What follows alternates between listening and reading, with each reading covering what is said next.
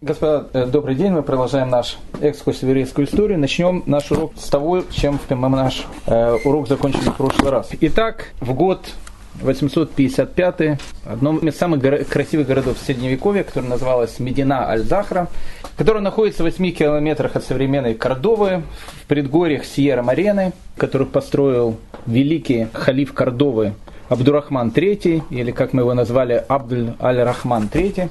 В один из летних дней сидел человек, который был для Абдурахмана III все. Он был и премьер-министр, и министр иностранных дел, и министр экономики, и министр обороны.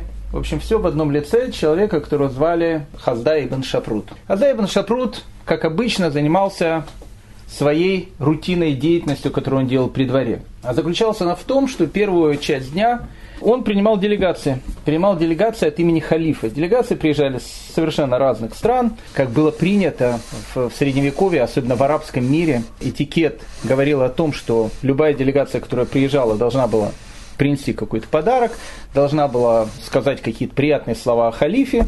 И, в общем, как бы после этого начинались какие-то переговоры с каждой из делегаций, которая приезжала в Кордову.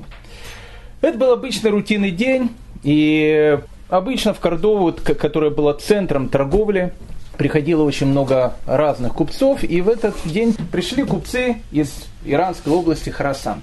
Хазайб Шапрут, как обычно, выслушав различные слова приветствия, которые были посвящены ему, великому и умному, халифу, самому величайшему из халифов. После этого Хазайб Шапрут спросил у купцов то, что обычно спрашивал он всегда у всех – есть в вашей земле евреи, и, в общем, как бы, как им живется в далекой земле Харасан. Купцы сказали о том, что да, у нас есть евреи, евреи у нас живут, евреи живут издавна, но э, наше царство, ну, конечно, не сравнится с тем огромным царством, в котором живут много евреев, и которых правит великий еврейский царь, которого зовут Ясеф. Это великое царство, о котором все знают, величие которого гремит по всему миру. И, конечно, э, Наши евреи, которые живут у нас, не сравнятся с величием тех евреев, которые живут э, под предводительством еврейского царя Йосеф. Хазайдам Шапрут, услышав такие слова, первая мысль, которая была, скорее всего, уловка. Потому что купцам из Харасана нужно было добиться какие-то договора и какие-то, договор... какие-то договоренности с Абдурахманом III, и поэтому он решил эту информацию проверить. Буквально в этот же день к нему пришли купцы из Византии, и у византийских купцов э, Халтай бен Шапрут спросил вопрос, знают ли они о том, что есть какая-то страна, которую правит еврейский царь, которого зовут Ясеф, переспросил эту информацию. И э, купцы из Византии подтвердили, да, есть какая страна, мы знаем эту страну, мы ведем с этой страной торговлю. Эта страна очень большая, очень обширная, э, очень богатая, очень сильная. Правит ей еврейский царь, действительно, зовут его Ясеф. И когда Хаздайбн Шапрут услышал о том, что в мире где-то существует страна, в которой живут евреи, и в которой евреи живут не на правах рабов и не на правах людей, которых э, совершенно бесправные, которые не, не знают, что у них будет завтра, а люди живут свободно под властью еврейского царя, Хазай Ибн Шапрут заболел этой идеей. Он решил написать письмо. Письмо неизвестному для него царю, царю Ясефу, для того, чтобы узнать, кто он, что у него за страна и вообще побольше узнать про него. Ну, для того, чтобы э, продолжить нашу историю, давайте немножечко посмотрим вперед, ну, как минимум на тысячу лет. И тогда нам будет более понятно, что будет пытаться написать Хаздай ибн Шапрут и э, вообще вся дальнейшая предыстория. Итак, в начале 19 века в городе Герой Пинске жил еврейский аптекарь, которого звали Раби Борух бен Шмуэль. Ну, аптекарь э, в 19 веке в белорусском городке, как в принципе и в любом э, городе, это был не просто аптекарь, это было все. Он продавал различные снадобья. Э, самая главная задача, которая есть у, у аптекаря, пускать кровь. Потому что в те времена обычно любая вещь заканчивалась пусканием крови. То есть аптекарь в местечке – это один из самых почитаемых людей. Самый главный врач, советчик и так дальше. У Раби Боруха бен Шмуэля в Пинске все было хорошо. Единственное, что у него была мечта. Мечта, которую он болел с детства. и которую он осуществил в 1819 году, он хотел переехать со всей своей семьей жить в Эрицрель, в землю Израиля. Итак, в 1919 году, после различных мытарств, после очень тяжелых путешествий, он наконец-то прибывает в землю Израиля и решил поселиться в легендарном городе Цфате. Когда в город Цфат приехал аптекарь, аптекарь из, из России, аптекарь и в городе Цфате был человек очень важный, он э, и в Цфате начинает пускать кровь. Самое главное, что он делает, он занимается исследованием различных противоядий. Это на самом деле очень важная такая вещь, потому что вокруг э, Цфата э, было много змей, много скорпионов, людей иногда о них жалили, и тот, кто владел секретом противоядия, в общем, тот мог реально спасти человеческую жизнь. Он лечил евреев, он лечил арабов, он был очень известным человеком, выучил арабский язык, учился в Ешиве Сфатской, стал большим Талмит-Хахавом, раввином, Раби Борух Беншмуль из Сфата, раввин и аптекарь. В 1829 году в земле Израиля произошел, произошел очередной катаклизм. Он будет происходить в 19 веке в Израиле постоянно. Э, в 29 году в Израиле был страшная засуха. Эта засуха, за засухой последовал страшный голод. И получилось так, что в 1929 году в городе Герой Иерусалиме на праздник Песах у людей не было даже муки, чтобы сделать мацу. Не то, что там муки не было, чтобы мацу, не было вообще муки, чтобы есть. Но перед праздником Песах даже не было муки, чтобы элементарно сделать мацу. Такой был страшный голод. И вот э, собрались старейшины, к э, главе Иерусалимской общины, Раби Исроилю из Шклова, со словами о том, что делать. Это будет первый, наверное, э, Песах за многие столетия, если не за тысячелетия, когда у евреев, у евреев не будет просто мацы, которые они смогут кушать на Песах. И в тот момент, когда они спрашивали э, совету раби Исроиля Ишклова, вдруг зашел один из его как бы, заместителей и сказал, вас спрашивают двое арабов. Обычно, когда арабы спрашивали евреев, евреи выходили узнавать, в чем дело, потому что как бы э, с арабами шутки были плохи в те времена, и раби Исруэль Шклова э, прервал как бы заседание, встречается с двумя арабами, они представляются и говорят о том, что они купцы. Они купцы, которые приехали и привезли большой запас зерна, и они готовы его продать еврейской общине. Раби Исруль из Шклова, когда услышал о том, что появилось вдруг зерно, из которого можно, во-первых, людей накормить, во-вторых, мацу можно сделать, а, Первый, первый вопрос, который он задал им, он сказал о том, что мы с удовольствием купили его, но, во-первых, у нас нет денег сейчас. Мы можем дать деньги, но через какое-то время. Арабские купцы сказали, ты не волнуйся, самое главное, возьми, возьми этот, э, эту пшеницу, а деньги нам отдашь потом. Мы через какое-то время, через неделю, две сюда приедем, ты нам отдашь деньги. Равис Роли Шиклова говорит, но у меня даже нету денег, чтобы дать вам задаток.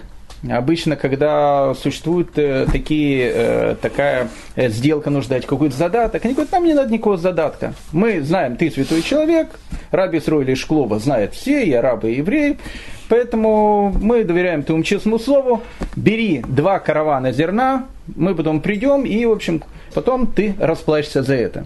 Раби Схрович Шклова их поблагодарил. Еврейская община не умерла с голода, не только еврейская община Иерусалима, но вообще еврейская община земли Израиля, вот это зерно, которое купили. Единственная э, проблема, которая была, что арабские купцы никогда больше не вернулись. Э, история об этом, она существует в Иерусалиме до сих пор. Кто это были, малахи, ангелы, купцы, которые по какой-то непонятной причине не вернулись. Но как бы там ни было, в 1829 29 э, году Раби Сроль из Шклова спасает еврейскую общину земли Израиля от, от голодной смерти. Вообще, если мы заговорили про Раби Сроля из Шклова, э, дальнейшая история, она тоже э, важно будет это узнать. Э, он был человеком совершенно необыкновенным, был одним из ближайших учеников э, Вильнюсского Гаона. В 1810 году он переезжает со всей своей большой семьей в землю Израиля. Он, он берет своих детей, у него много детей было, родителей, и приезжают они жить в город-герой Цфат. В 1813 году началась в Цфате то, что э, на протяжении столетий периодически начиналось в земле Израиля. Началась страшная эпидемия чумы. Когда начинается эпидемия чумы, единственное, что можно сделать, надо срочно убегать из города. Э, скученность населения очень сильная, э, люди умирали десятками и сотнями, ежедневно, еженедельно, и поэтому Раби Исруэля Шклова когда в Цфате началась эпидемия чумы, решает о том, что он со всей семьей должен переехать в Иерусалим. По дороге от Цфата в Иерусалим заболевает его жена и умирает. Когда он въехал в Иерусалим, через два дня скончался его 17-летний сын. В течение ближайшего месяца умерли двое его маленьких сыновей и дочка.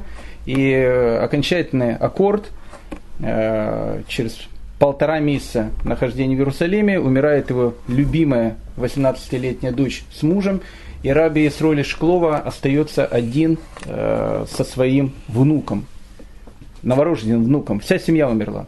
И тогда Раби Исроли Шклова говорит о том, что если он выживет, если выживет его внук, он дает такой как бы блинедер, э, обещание о том, что он напишет книгу, в которой он опишет все законы, которые должны соблюдать евреи, которые живут в земле Израиля. Раби Срой из Шклова выжил, э, выжил его внук, но через некоторое время он узнал, что в Цфате его родители, которые остались, они тоже умерли от эпидемии чумы. Он потерял всю семью в, в течение одного года. И он потом написал эту известную книгу. Потом Раби Исроэль Шклова становится э, главным раввином Иерусалима. Вот это был как раз тот самый человек, который и Э, таким чудесным образом спасает еврейскую общину, когда к нему приходят арабы вместе с караванами. Какое это имеет отношение Хазда Ибн Шапруту, который живет тысячу лет назад? Сейчас мы поймем.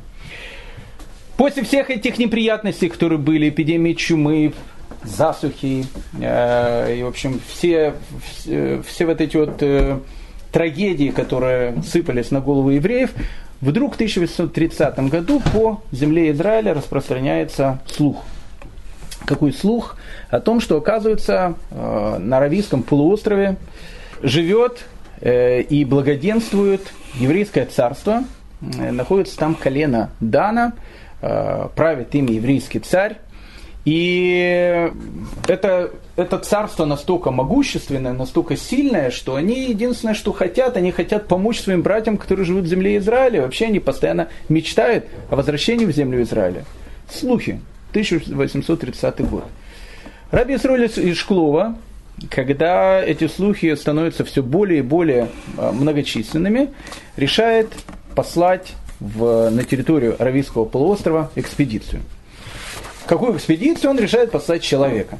Какого человека? Ну, одного из самых, наверное, образованных э, людей своей общины, Раби Боруха, аптекаря из города-героя э, Пинска, сейчас аптекарь из э, города Сфата, с тайной миссией для того, чтобы он поехал на Аравийский полуостров и наладил отношения с еврейским царством из колена Дана, которое там находится. Раби Исроль дает Раби Буруху письмо, рекомендательное письмо от главы Иерусалимской еврейской общины, в которой пишет о том, что он просит каждого еврея, который встретит этого человека, давать ему э, все, что он попросит, потому что он едет делать одну очень-очень большую и святую миссию. Перед тем, как Раби Борух покидает землю Израиля, старейшины Иерусалима взяли у Раби Боруха страшную клятву – Страшная клятва заключалась в том, что Раби Борух клялся о том, что по приезде э, на Аравийский полуостров он не будет заниматься совершенно ничем, он будет заниматься только одной вещью, он будет искать потерянное колено Дана. Путешествие из земли Израиля на Аравийский полуостров, точнее в Йемен, э, заняло у Раби Боруха по тем временам, ну, как бы, немного времени, три года – Через три года, в 1833 году, Раби Борух из Пинска приезжает в Сану, столицу современного Йемена, и встречается с представителями местной общины. Когда представители местной общины Сана, йеменские евреи, встретили посланца земли Израиля, посланцев земли Израиля всегда принимали с большой радостью, э, Старейшины спросили, какая миссия, почему Раби Борух э, Бен Шмуль приехал из земли Израиля. И Раби Борух открывает им секрет своей миссии. Дошли до нас слухи, до евреев земли Израиля, до остатков евреев, которые живут в земле Израиля, о том, что на Аравийском полуострове есть еврейское царство, которым правит еврейский царь. И вот э, еврейская община, она хочет узнать, правда ли это. И если это правда, мы хотим наладить с ними какой-то контакт. Ответили старейшины города Сана о том, что мы тоже слышали эти, эти слухи, о том, что где-то там на, на севере Йемена э, действительно ходят слухи о том, что там живут наши братья, но мы никогда туда не ехали, потому что путешествие это очень опасное, и э, мы заняты своим пропитанием, выживанием, и э, ну, в такое опасное путешествие никто из нас никогда не решался поехать. Раби Борух сказал, что он готов поехать на север Йемена для того, чтобы выяснить истину. Э, еврейская община Сана дает Раби э, Боруха проводника, и вот Раби Борух садится на верблюдов и начинает ехать с таинственной, с тайной экспедицией на север Йемена для того, чтобы обнаружить, есть ли там еврейское царство или нет. Путешествие продолжалось около недели. Где-то через неделю Э, на очередной э, стоянке, когда Раби Борух вместе со своим э, соседом, со своим э, проводником решили покушать, Раби Боруха укусила змея. Так как Раби Борух э, был аптекарь, и так как Раби Борух очень хорошо занимался противоядиями, он сразу же сказал своему проводнику, что для того, чтобы он выжил, ему нужна одна вещь, ему нужна овца.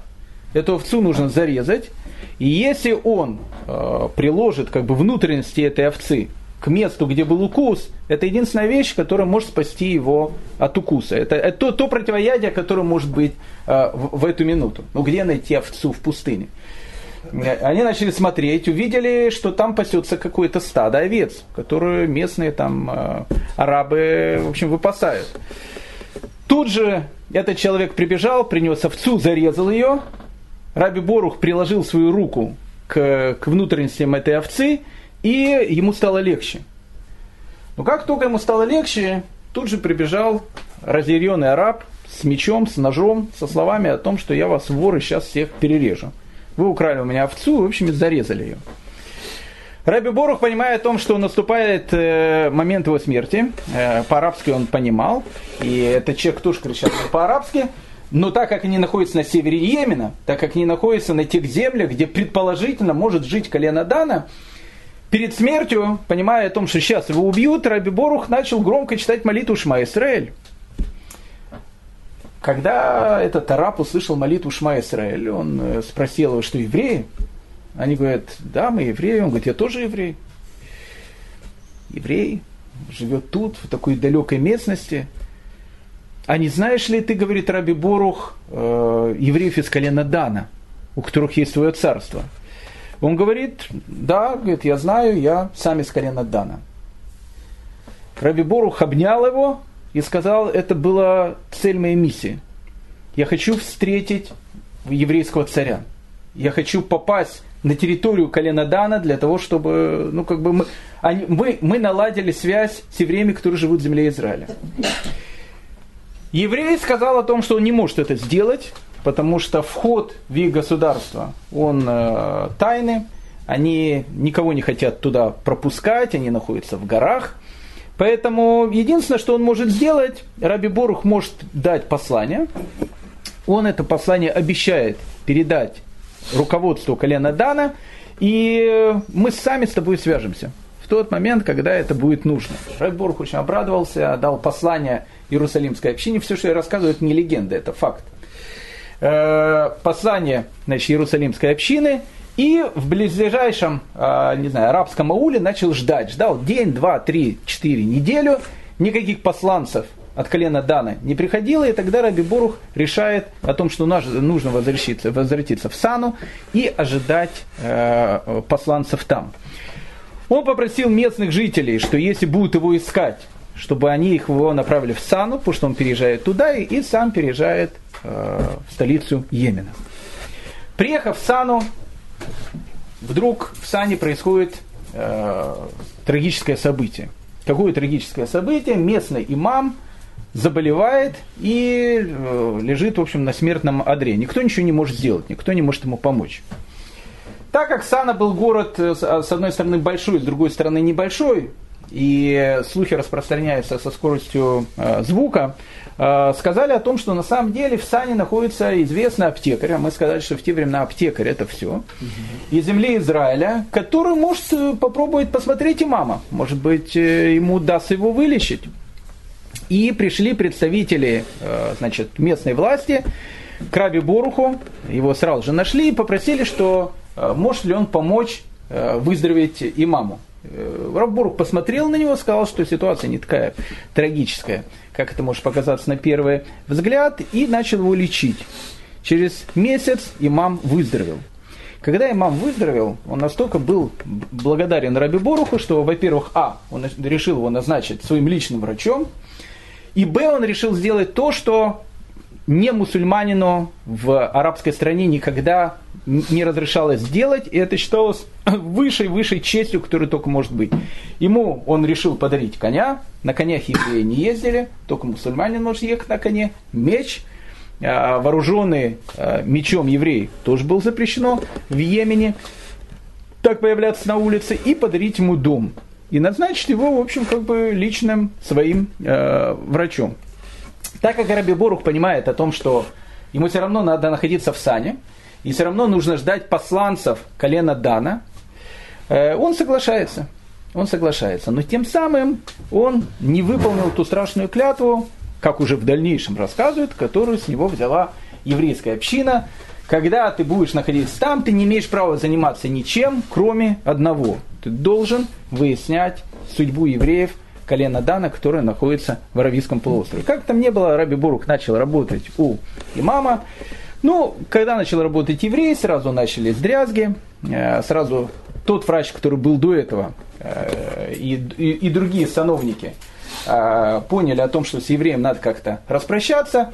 И вот ровно через год, в 1834 году, во время какого-то мероприятия, охоты или еще чего-то, в Раби Боруху стреляют из ружья, его ранили, он лежит э, в постели, тяжело раненый, и к нему приходит имам, и э, Раби Борху вдруг становится понятно о том, что покушение на него было сделано с одобрения имама, который услышал на него э, различные как бы, эти сплетни и им поверил. И вот когда приходит имам, Раби Борух ему говорит, это благодарность за то, что я тебе сделал, так ты меня отблагодарил. Э, поэтому я хочу тебе сказать, я хочу тебе сказать, что за то, что ты меня так отблагодарил, ты тоже долго не проживешь. Когда имам услышал эти вещи, он сказал, что э, так просто Раби Борух после этих вещей не умрет. Он приказал отрубить его, ему голову и бросить его тело собакам. Райбуруху отрубили голову, тело его бросили собакам, но собаки его тело не стали есть. Когда это увидел имам, когда это увидела местная община, они сказали, видно, еврей был человеком святым, и решили его отдать еврейской общине, чтобы она его похоронила. И вот еврейская община похоронила Раби Буруха, и буквально через 2-3 дня после того, как э, Раби Бурух был похоронен, в Сану въехала три всадника. Они были закутаны в черные плащи, они ехали на конях, так могли ехать только арабы. Они сразу же направились к еврейской общине, и на чистом иврите, на Лашона Кодыше, спросили у представителей еврейской общины, тут ли живет Раби Борух бен Шмуль, посланец земли Израиля. Ответили, что он умер, его похоронили несколько дней назад. А кто они? Они сказали, это не важно. И уехали. На этом история заканчивается. Но история, она на этом не заканчивается. Она, она этим продолжается. А с чего эта история начинается? Услышав историю про Раби Боруха, про Раби Хаздая бен Шапрута, нам надо прийти в самое начало этой истории для того, чтобы понять, то, что сейчас будет писать Хаздай бен Шапрут, таинственному э, еврейскому царю, которого зовут Ясеф. После смерти второго или третьего еврейского царя, почему я говорю второй или третий, потому что первый еврейский царь это был Шауль. Второй еврейский царь это был Давид. Но с него начинается потомство, потомство царя Давида, от которого произойдет Машех. После смерти Давида правит его сын, которого зовут Шламо, мудрый Соломон. Так вот, после смерти Шламо, Соломона, единое Израильское царство, оно э, разделяется на два. Я не буду говорить сейчас почему, из-за чего это произошло. Одним царством правит сын Шламо, которого зовут Рехавам бен Шламо. Оно называется Иудея, Иуда, со столицей в Иерусалиме. Там находятся и живут два колена. Э, точнее, э, будет сказать, что даже не два колена, а три колена. Потому что там живет колено Игуды, живет колено Бениамина и живет колено Леви. И десять других колен, которыми начинает править человек, которого зовут Яровам бен Нават – это царство будет называться царством Израиля. У него будут разные столицы. Последняя столица э, царства Израиля, оно будет находиться в городе Герои Шамроне. Так вот, в 722 году до новой эры ассирийцы, они покорили Израильское царство, разрушили его и поступили так, как обычно поступали ассирийцы в данной ситуации. Как они поступали? У ассирийцев была идея – для того, чтобы покоренный народ никогда не восставал против э, захватчиков, самое лучшее взять, поменять народ местами. Если у народа нет, а он не привязан к земле, то, соответственно, он как бы не будет воевать за эту землю. Это была чистая сирийская практика. И вот в 722 году, покорив э, Израильское царство, покорив 10 колен народа Израиля, ассирийцы решили их переселить. А на это место переселить какой-то другой народ – они взяли 10 колен и переселили их вон, в общем, туда далеко, в район современного Афганистана, Ирана, Ирака, туда вот, в Азию. И с этого момента начинается длинная-длинная история. И оказывается, большая часть еврейского народа, она пропала в 722 году, потому что осталось в э, царстве Иуда только два колена. Колено Иуды, колено Бениамина, ну и колено Леви. Куда пропали 10 колен? Сначала связь с этими 10 коленами была, потом связь пропала. И вот до сегодняшнего дня, до 2017 года, и в дальнейшем так будет продолжаться, многие евреи заняты этой загадкой. Куда пропали 10 колен, это раз. А загадка это имеет разрешение. Почему? Потому что когда придет Машех, 10 колен Израилева, они вернутся к еврейскому народу, где они находятся. И вот на протяжении веков история о том, что 10 колен Израиля продолжают где-то жить, и у них даже есть свои государства, оно будоражило всегда еврейскую общину. Периодически приходили различные люди, и периодически эти люди, которые приходили, они говорили, что они посланцы этих колен.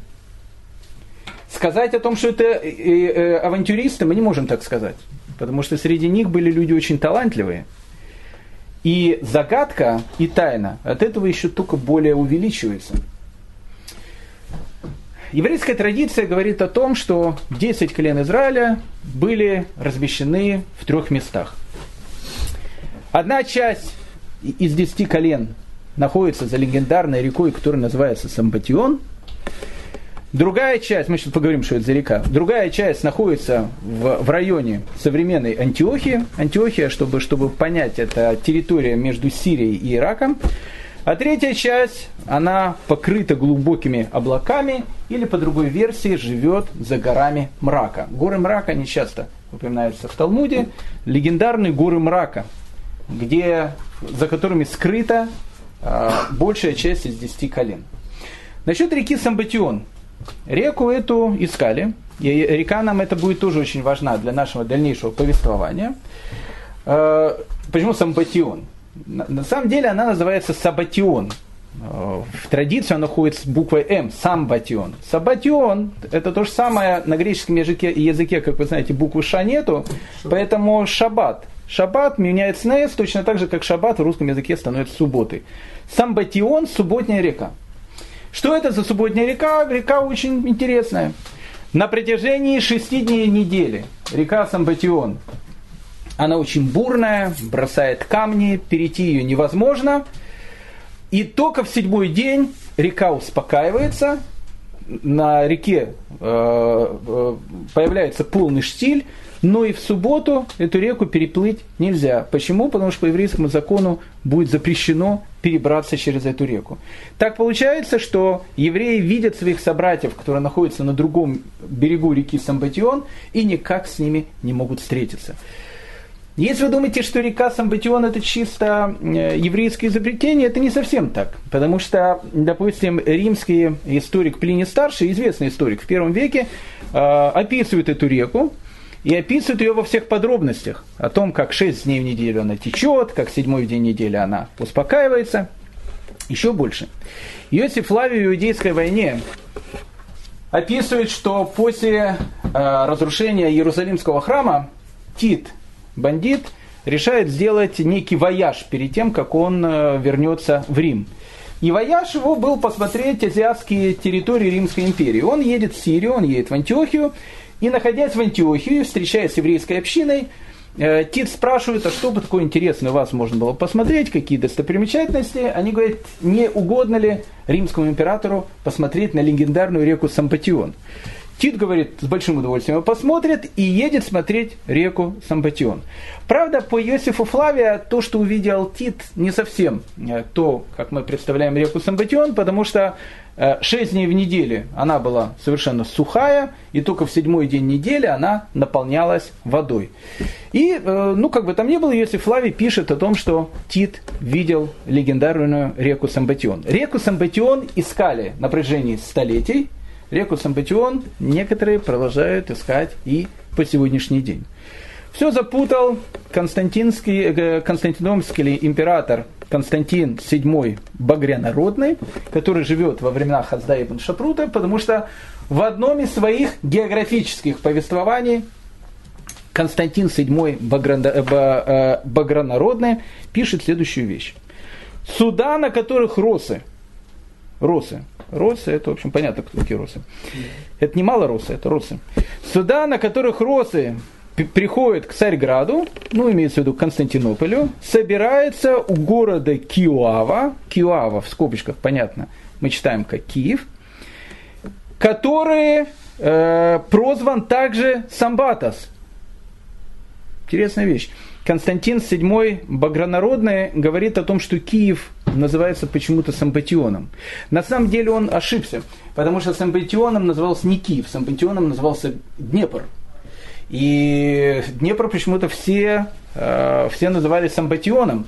И не только Константин VII Баграно, э, э, Багранародный так его называл. Допустим, в русских летописях, в русских былинах, практически все былины наши герои, они, в общем, в реке Самбатион даже купались, и неплохо купались. Ну, допустим, известная былина про Алешу Поповича. Про Алешу Поповича написано в былине, в былине и поехавшие они городу к Киеву, не доехавшие они до Сафат, П меняется обычно на П, это имеется в виду Самбат реки.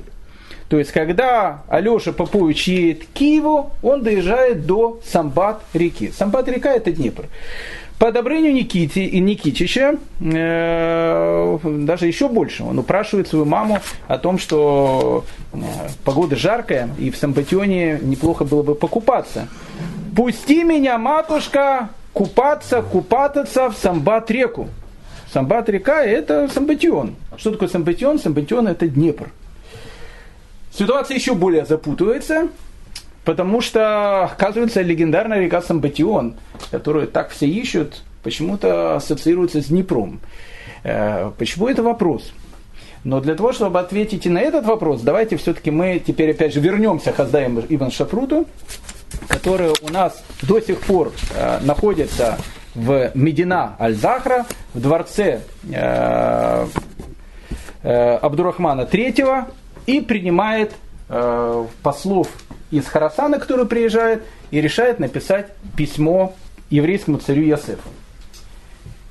Когда Хаздай ибн Шапрут услышал о том, что э, еврейский царь э, есть, есть еврейское государство, для него это была не новость. Почему? Потому что незадолго до рождения Хаздая Шапрута весь еврейский мир поразил другой случай. приблизительно в 880 году приезжает э, в, в еврейские восточные общины. Что, что значит еврейские восточные общины? Он был и в Багдаде, и в Испании, даже в Северной Африке был, и там, в Тунисе, э, в Кайруане он был. Приезжает некий человек, которого зовут Ильдат. Ильдат э, говорит о том, что он, при, что он из колена Дана. Обратите внимание, опять же, колено Дана. Это колено Дана, оно постоянно будет штудироваться, потому что когда в 1698 году Э, Алексей, э, Петр Алексеевич э, Нашинский, Петр I, возвращается из своего известного великого путешествия по Европе, и когда он приезжает сюда, сначала там головы там стрельцам рубит, а потом начинает тут реформы делать, всем говорит, бороды сбрить, сейчас будет все по-европейски, тогда-то и появилась на Руси известная такая история, которая пугали детей о том, что царя-то нашего Петра Алексеевича подменили, Уехал-то в Европу наш Петр Алексеевич, а приехал-то обратно жидовин из колена Дана, который э, очень похож на нашего царя, и теперь царей э, России матушкой правит жидовин под видом из колена Дана, опять же, под видом Петра Алексеевича. Это колено Дана почему-то постоянно, постоянно гуляет. И оно, кстати, у нас, э, мы его еще будем встречать не, э, не единожды. Итак, в 880 году приезжает некий человек, который зовут Ильдат, он приезжает из колена Дана, Ильдат рассказывает совершенно потрясающую историю. Во-первых, Ильдат говорит на чистом иврите, другого языка он не знает. А, иврит очень интересный, потому что некоторые слова, которые говорит Ильдат, их не понимают, и их даже пытаются там записать, эти слова. Эльдат рассказывает о том, что на самом деле родился он у берегов Эденского залива, где-то на территории современного Сомали. Э, он из колена Дана, а рядом с ним живут еще представители трех колен. Его соседи это колено Гада, колено Нафтали и колено Ашера. И все живут они, э, э, они поселяются в, дельте э, некой реки, которая примыкает к земле Куш. Земля Куш, я вам хочу сказать, это Эфиопия. Поэтому давайте не забудем про эфиопских евреев, потому что мы э, потом будем возвращаться к этой тематике. Эфиопские евреи. Не такие уж они и простые товарищи.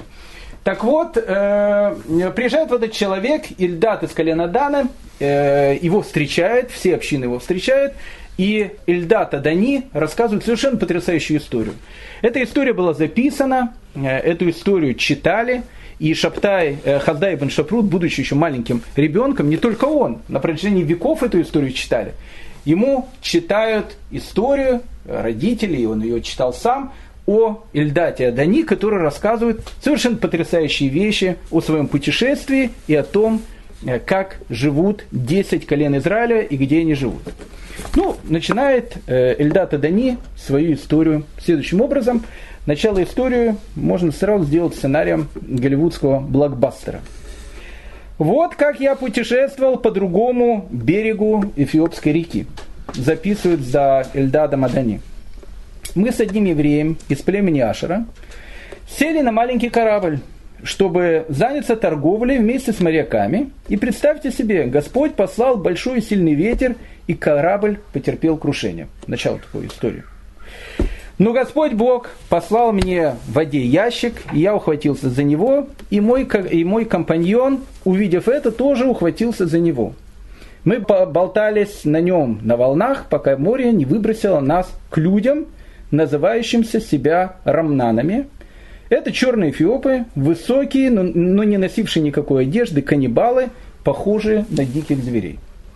И когда мы попали в их страну, они схватили нас, и увидев, что мой компаньон толст и аппетитен, зарезали его и съели. А когда они его ели, он кричал, «О горе мне, что попал я к этим людям, и эфиопы будут есть мою плоть». Но меня они оставили в живых, поскольку я заболел еще на корабле и был худ. Они заковали меня в цепи и стали ждать, когда я потолстею. Они давали мне всякую пищу, но пищу запретную и ничего запретного я не ел. Я прятал еду, а когда они спрашивали, съел ли я ее, я отвечал, что я ее съел. И я был с ними долго, до тех пор, пока Господь, да будет он благословен, не сотворил чудо, ибо на каннибалов напала большая армия людей из другого места. Меня захватили в плен и умели вместе с другими пленными, а самих каннибалов убили. Так начинается история, которую рассказывает Эльдат Адани евреям э, э, стран, куда он посещает. А эти грешники были э, огнепоклонниками, и я жил у них 4 года и наблюдал, как каждое утро они разводят большой костер и поклонялись ему. Они привели меня в провинцию Азиная. Меня нашел еврей-купец из племени Сахара. Обратите внимание, он постоянно говорит разные племена, Ашер и Сахар. Он выкупил меня за 32, 32 золотых монеты, большие деньги, и увез с собой в свою страну. Они живут в горах, на морском побережье, на земле персов и мидов.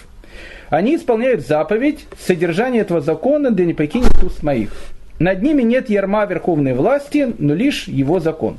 То есть они не подчиняются никому, а подчиняются только закону Торы. Среди них есть военачальники, но они ни с кем не воюют. Их разногласия касаются только закона, они живут в мире и согласии, и никто не нарушает его, и нету там зла. Они живут в стране, чьи размеры 10 дней пути на 10 дней пути, и у них большие стада овец и верблюдов, много ишаков и рабов, но нет лошадей. Они не носят оружие и имеют только ножи. Их никто не притесняет и не грабит, и даже если они найдут на дороге одежду или деньги, то никто никогда не возьмет их, и оно будет там лежать всегда. Но рядом с ними живут злобные огнепоклонники, которые берут жены собственных матерей и сестер – но их те люди не трогают, а живут они с ними в мире. И есть у них шафет, судья, и я расспрашивал о нем, и они сказали, что зовут его Накшон. И они признают четыре способа смертной казни по, по своему закону, и говорят они на иврите и на персидском языке. Э, Эльдат Адани э, в дальнейшем, это кусочек его послания, описывает о том, как живут представители различных э, евреев из 10 колен Израиля, его история, она взбудоражила всех. Когда он в 880 году э, пришел в тунисский город э, Каруан, Э, и встретился там с еврейской общиной, и начал еврейской общине говорить какие-то аллахические вещи. А, а Аллаха, которая Эльдата Дани говорит, она очень интересная. Это, это как бы отдельный разговор. Евреи э, решили задать вопрос Гаону.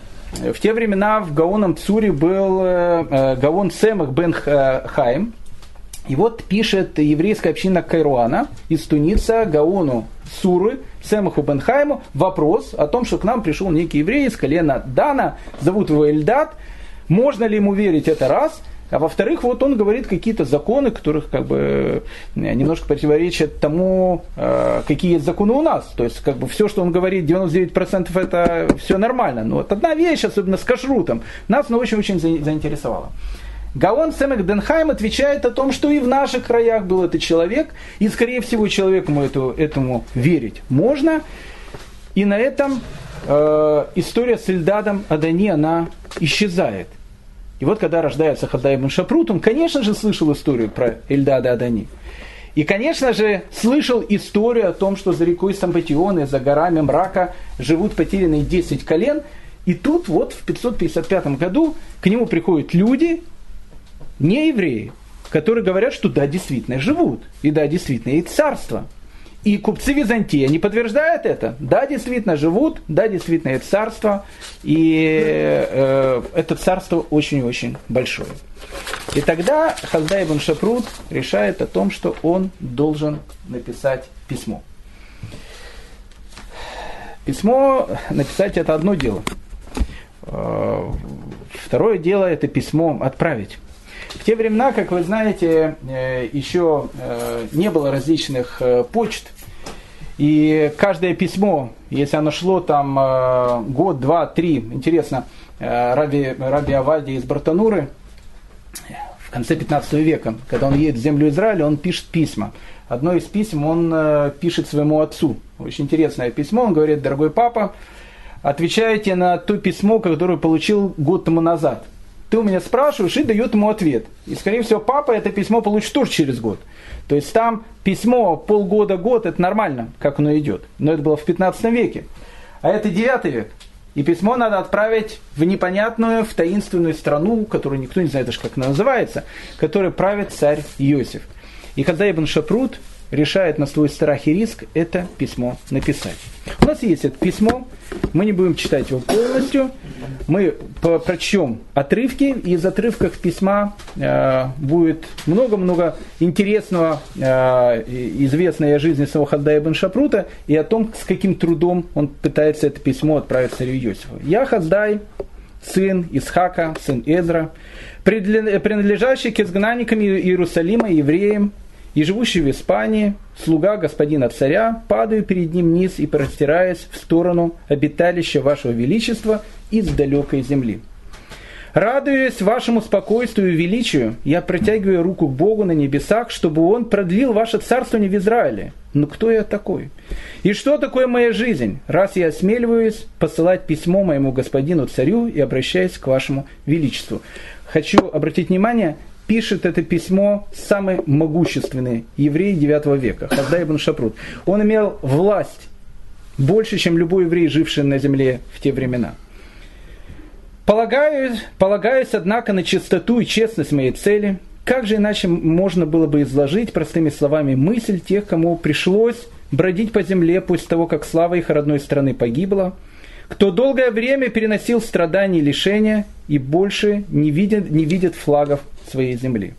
Мы остатки плененных израильтян, слуг моего господина царя, мирно живем на земле своего временного обитания, ибо наш Бог не оставит нас, и его тень от нас не, не отлетит, и мы вернемся на свою родину.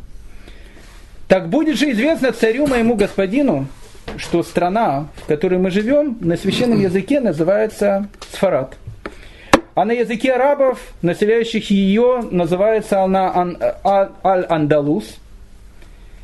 А столица этого царства именуется Кордовой. Протяжению 25 тысяч локтей, а ширина 10 тысяч. Она располагается слева от моря, имеется в виду Средиземного, которое протекает между нашей страной и Великим морем Атлантическим и окружает всю нашу страну я сообщу моему господину царю имя короля, который правит нами. Его зовут Абдаль Эль-Рахман, сын Мухаммеда, сын Абдаль-Рахмана, сын Хакема, сын Хишама, сын Абдаль-Рахмана, которые, которые правили друг за другом, за исключением Мухаммеда, отца нашего короля, который умер, не восходя на трон, то есть еще при жизни своего отца.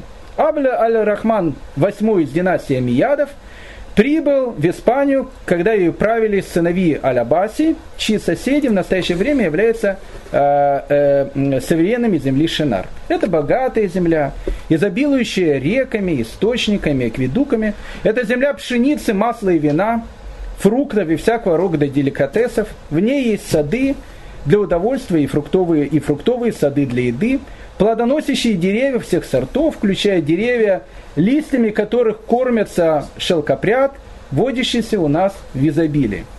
В горах и лесах нашей страны собирается огромное количество кошенили. У нас можно найти горы, подкрытые шафраном, шафран очень дорогой товар, и пронизанные жилами серебра, золота, меди, железа, олова, свинца, серы, мрамора и хрусталя.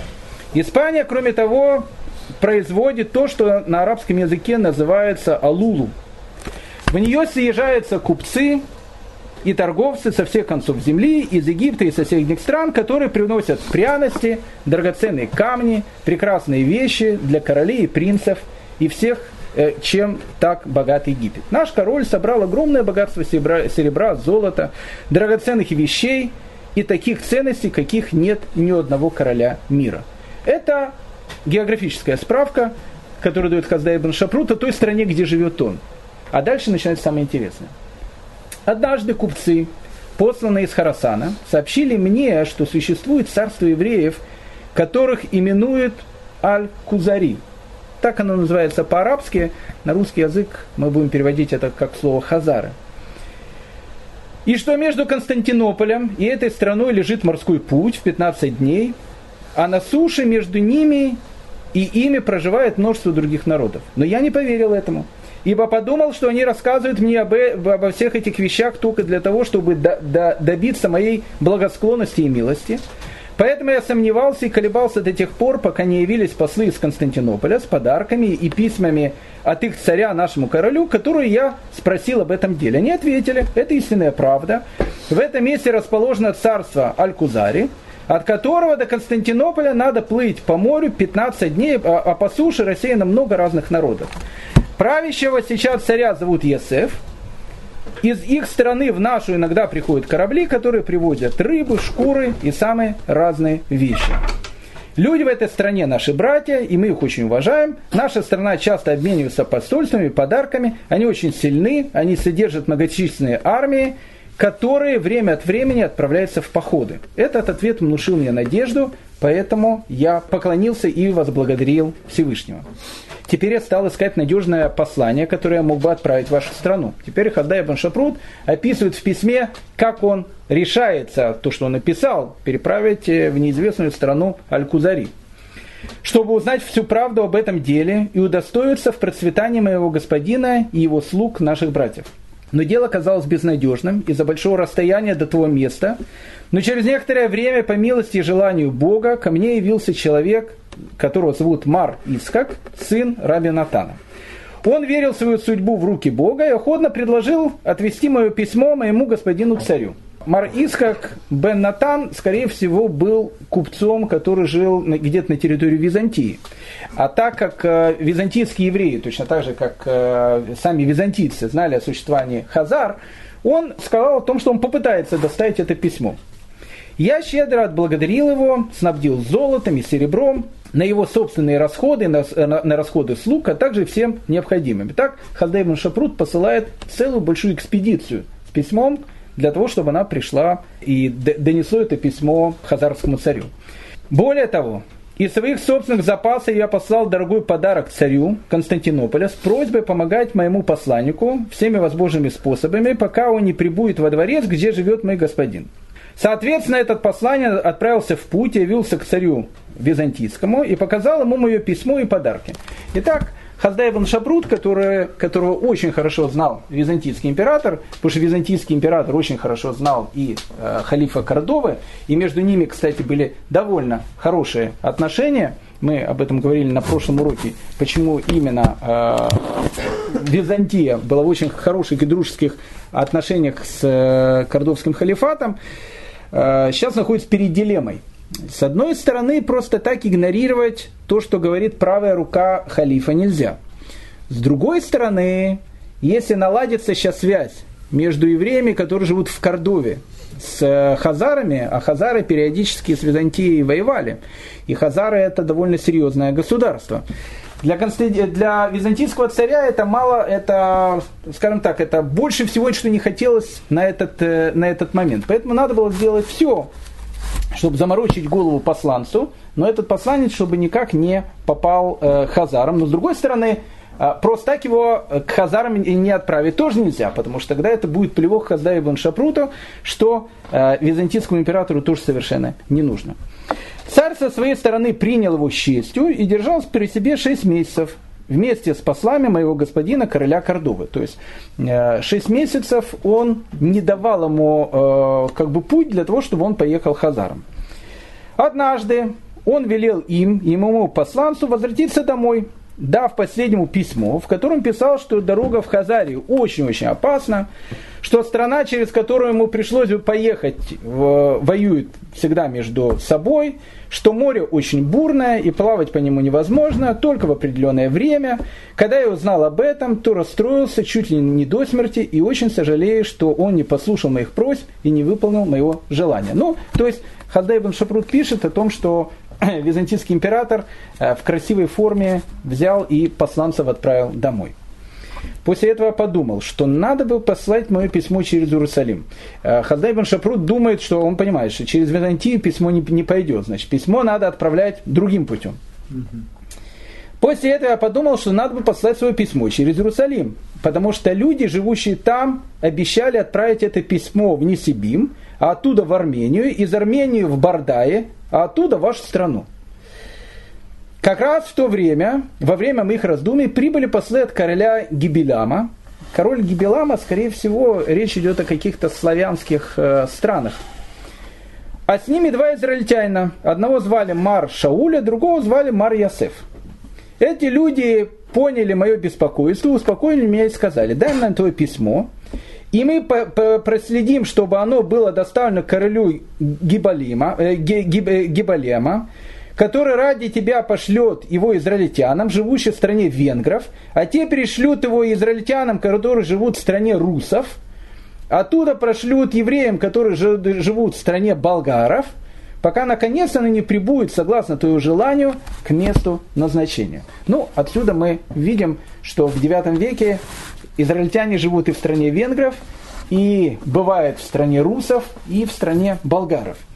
Тот, кто испытывает сердце и держит в руках поводья, знает, что, что я сделал это не ради моего собственного возвышения, а только ради желания узнать, удалось ли израильским беженцам создать где-нибудь независимое царство и не стать поданными какого-нибудь иноземного царя. Если бы я узнал, пишет Хаздай ибн Шафрут, что так оно и есть, что действительно существует еврейский царь Ясеф, и что история о потерянных коленах это не легенда, не проверенная, а это действительный факт. Если бы я узнал, что так оно и есть, то презрел бы всю свою славу. Отказавшись от высокого положения, оставил бы семью и семью и пошел бы через горы и холмы, через моря и земли, чтобы прибыть туда, где живет господин мой царь, и увидеть только его славу и величие, и славу и величие его слуг и министров – но и спокойствие израильтян, которые живут свободно. От вида этого мои глаза просветлели бы, нервы расслабились, а, губы исторгли бы хвалу Господу, который не лишил э, несчастных своей милости. Дальше Хадай ибн Шапрут описывает различные вещи, и в конце письма он пишет следующую вещь. Самая важная вещь, которая его волнует. Еще одну вещь я хочу спросить у моего господина – Пусть он скажет мне, если среди вас человек, который сообщил бы мне и всем евреям, и если среди вас человек, который верит и знает в то, что для евреев наступит наконец освобождение, которому мы уже ждем столько лет, переходя из одной неволи в другую, из одного изгнания в другого. Спрашивает Хадай Ибн Шапру, то Ясефа, может быть, у вас есть известие, когда закончится это несчастье, когда еврейский народ вернется в свою землю. И насколько сильна в нем надежда на приход этого события. И о, как я могу быть спокойным, невозмутимым, видя запустение дома нашей славы? Вспоминая тех, кто избежал меча, прошел огонь и воду и довольствуется теперь малым. Мы лишились нашей славы, и нам нечего ответить, когда нам ежедневно говорят, все народы имеют свое царство, а от вас на земле не осталось никаких следов. Поэтому, услышав о славе моего господина царя, а также о мощи его владений и многочисленные его войска, мы были поражены, мы подняли голову, дух наш воспрял, а руки наши обрели прежнюю силу. Царство моего господина вооружило нас аргументом против этих насмешек. Так пусть же наш рассказ подтвердит ваши, э, вашу силу, ибо наше величие от этого только возрастет. Будь же благословен Бог Израиля, который не оставил нас без родственной защиты, а страдающие племена Израиля без независимого царства. И пусть мой господин царь вечно процветает. Итак, письмо Хаздая ибн Шапрута различными путями через э, славянские земли попадает в город Итиль, столицу Хазарского Каганата, город, который находится на реке Волга. Царь Ясеф отвечает и пишет Хаздай Шапруту ответ. Ответ царя Ясефа тоже сохранился. Пишет Ясеф следующее. «Сообщаю тебе, посланное письмо было передано мне раввином Исаком, сыном Илезера из земли немцев, обратите внимание, передавал через э, славянские земли, но передал совершенно другой человек. Мы обрадовались ему и оценили по достоинству твое благоразумие и мудрость, которую обнаружили в нем. Я увидел это в описании твоей земли, ее длины и ширины, родословной твоего суверена Абля Рахмана, его величия и сила, и как с Божьей помощью он подчинил себе весь Восток, благодаря чему слава о его королевстве разнеслась по всему миру. Ты также сообщил нам, что если бы не, приезд тех послов из Константинополя, которые рассказали тебе о людях моего царства и о наших учреждениях, ты считал бы все это выдумкой и не верил бы в нее.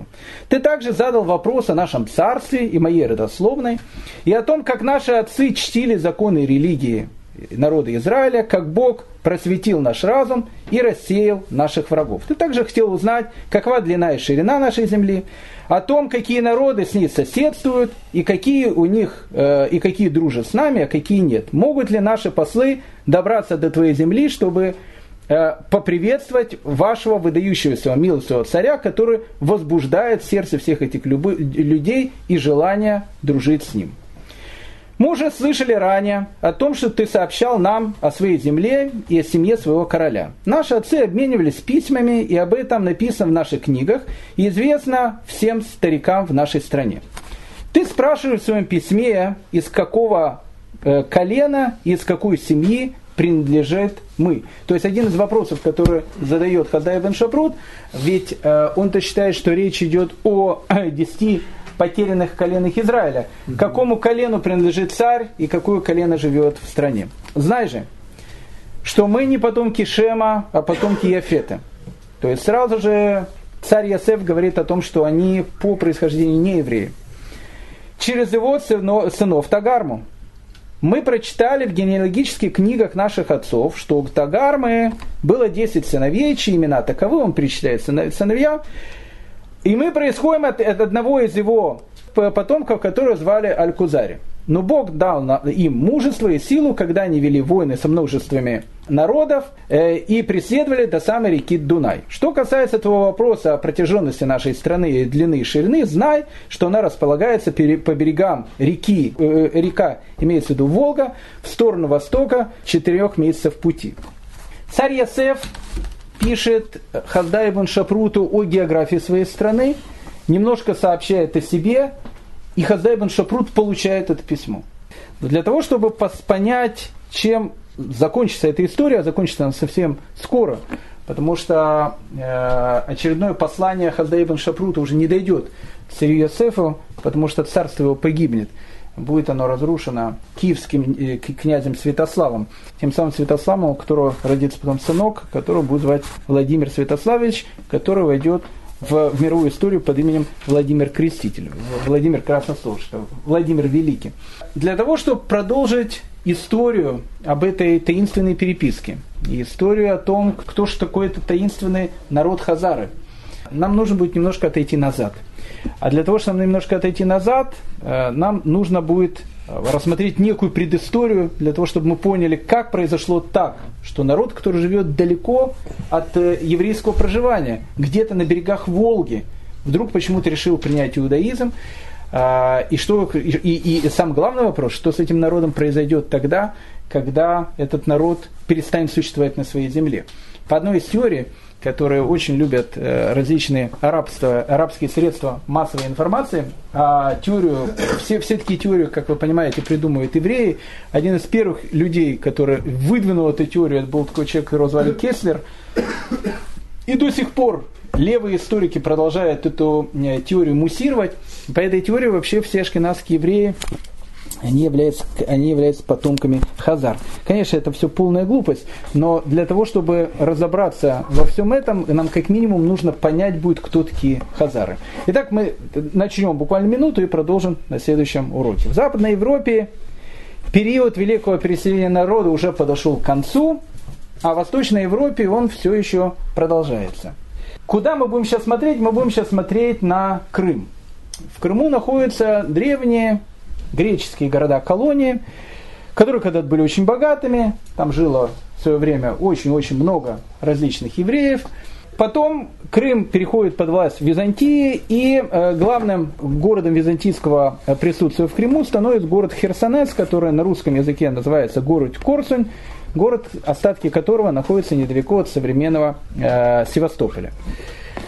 Евреев жило в Крыму очень много, мы знаем даже о том, что э, византийских хронограф, который зовут Феофан, э, в IX веке, в принципе, во времени, когда плюс-минус живет Хардай бен Шапрут, пишет о том, что в городе Тамане евреев было настолько много, что город уже практически был такой полуеврейский.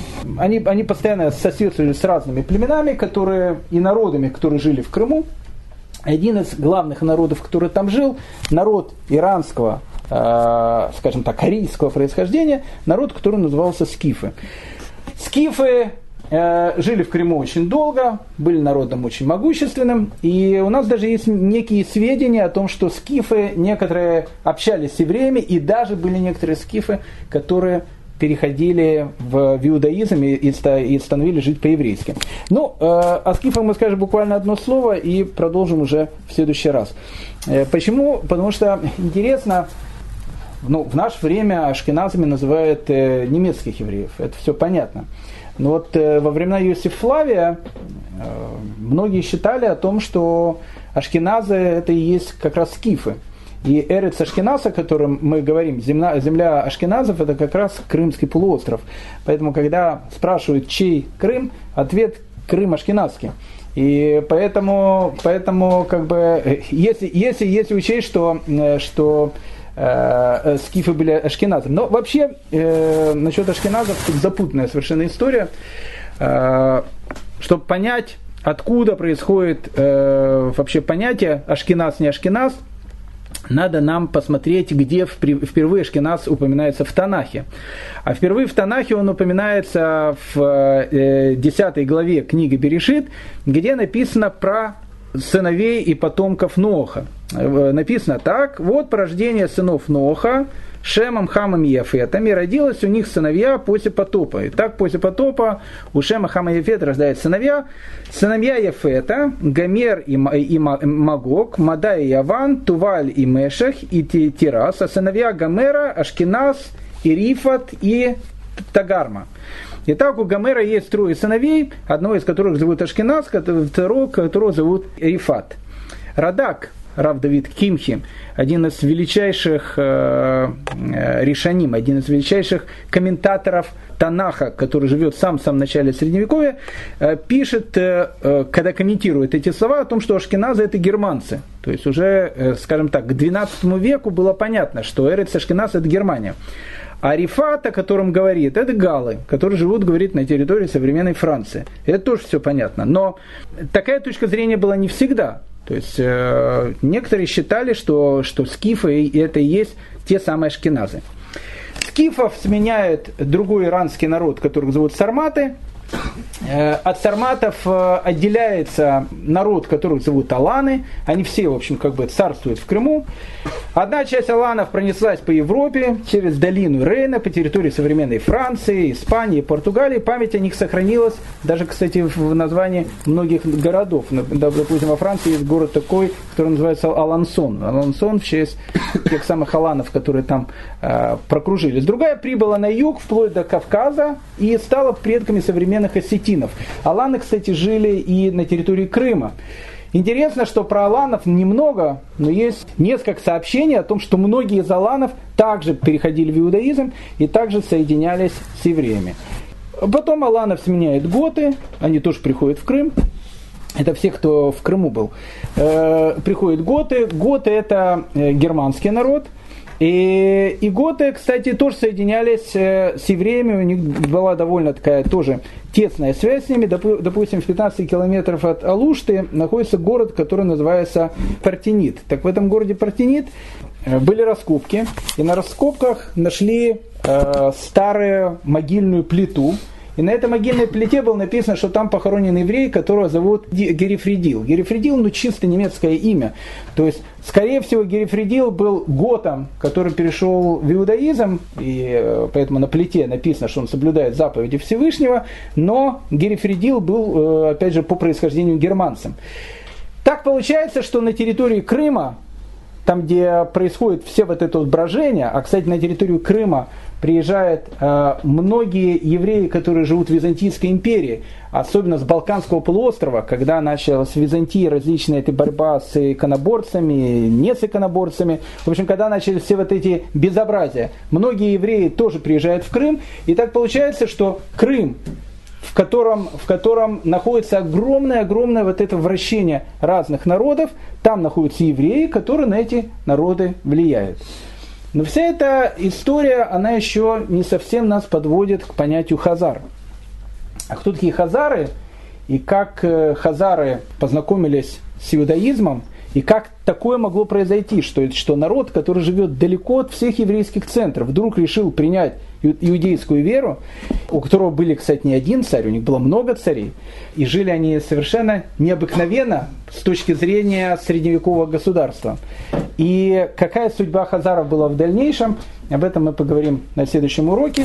И э, вернемся к теме, от которой мы ушли. Ведь э, хочу напомнить, что мы сейчас все-таки говорим о золотом веке испанского еврейства. Мы вместе с Каздаевым и Шапрутой перебросились э, на территорию Волги, но на следующем уроке вернемся все-таки обратно в Испанию.